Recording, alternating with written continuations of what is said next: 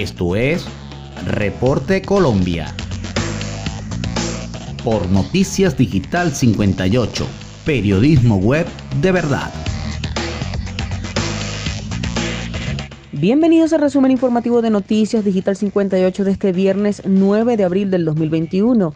Desde Bogotá le saluda Carolina Morales. Iniciamos. Colombia registró más de 260 fallecidos por COVID-19 en las últimas 24 horas. De acuerdo con el Ministerio de Salud, en medio del actual pico epidemiológico, Colombia llegó a 65.283 decesos asociados con la enfermedad durante la pandemia. De acuerdo con el más reciente reporte epidemiológico sobre el comportamiento del coronavirus en Colombia, el Ministerio de Salud reveló que el número total de casos positivos detectados en el país ascendió a 2.504.000 1206, luego de que se confirmara la identificación de 12.125 nuevos casos este viernes. Según el reporte emitido también por la autoridad sanitaria, Antioquia sigue siendo el territorio con mayor número de nuevos casos que se han registrado durante la tercera ola de contagios. También este viernes se detectaron en ese departamento 3.111 contagiados, elevando la cifra de casos positivos en Antioquia a 400.150 en lo corrido de la emergencia. Por su parte, Bogotá, el territorio más golpeado por esta enfermedad,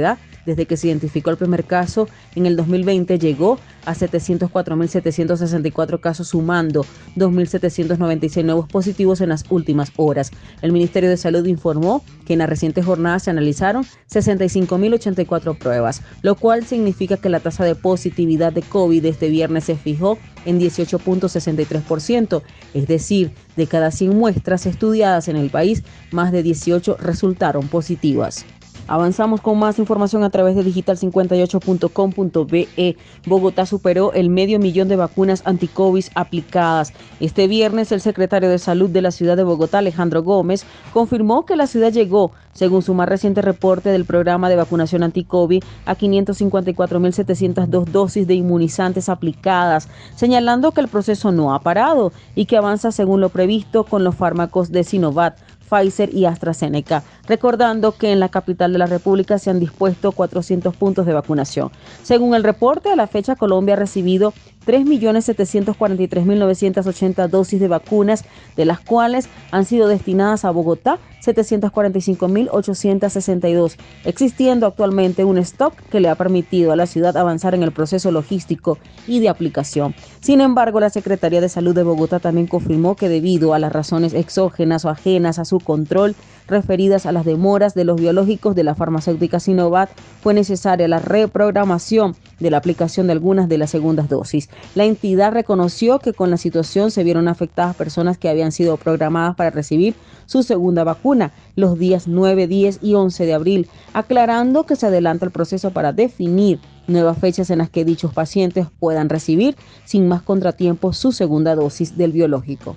Y finalizamos en materia política. Marta Lucía Ramírez ante amenazas de Diosdado Cabello, cínica cortina de humo de la narcodictadura. La vicepresidenta de la República y el ministro Diego Molano se pronunciaron ante las explosivas declaraciones del dirigente chavista y ficha de Nicolás Maduro, en respuesta a las amenazas de Diosdado Cabello hacia Colombia, quien manifestó, nosotros vamos a defender nuestro territorio, pero la guerra se la vamos a hacer en el territorio de ustedes. La vicepresidenta Marta Lucía se pronunció no es otra cosa que una cínica cortina de humo de la narcodictadura de Venezuela, para esconder en primer lugar la expulsión de periodistas nacionales y extranjeros que han ido a la frontera de Venezuela a investigar lo que está pasando allí. Lo hacen para esconder la muerte de 17 personas, 9 civiles y 8 militares venezolanos y lo expresó. Ramírez también manifestó que las únicas vacunas que han llegado a ese país son las vacunas económicas que estarían siendo del ELN en la frontera con Venezuela a empresarios colombianos. Por su parte, el ministro de Defensa Diego Molano también se pronunció y señaló que la seguridad de la frontera se está reforzando y la orden a la fuerza pública es proteger la soberanía del país. Y de esta manera finalizamos con las informaciones. Recuerda lavarte las manos y evitar la propagación del COVID-19. No se ha ido. Reportó Carolina Morales con el CNP 16000 para Noticias Digital 58. Somos periodismo web de verdad. Te recuerdo que nos puedes encontrar en Instagram como arroba digital piso 58.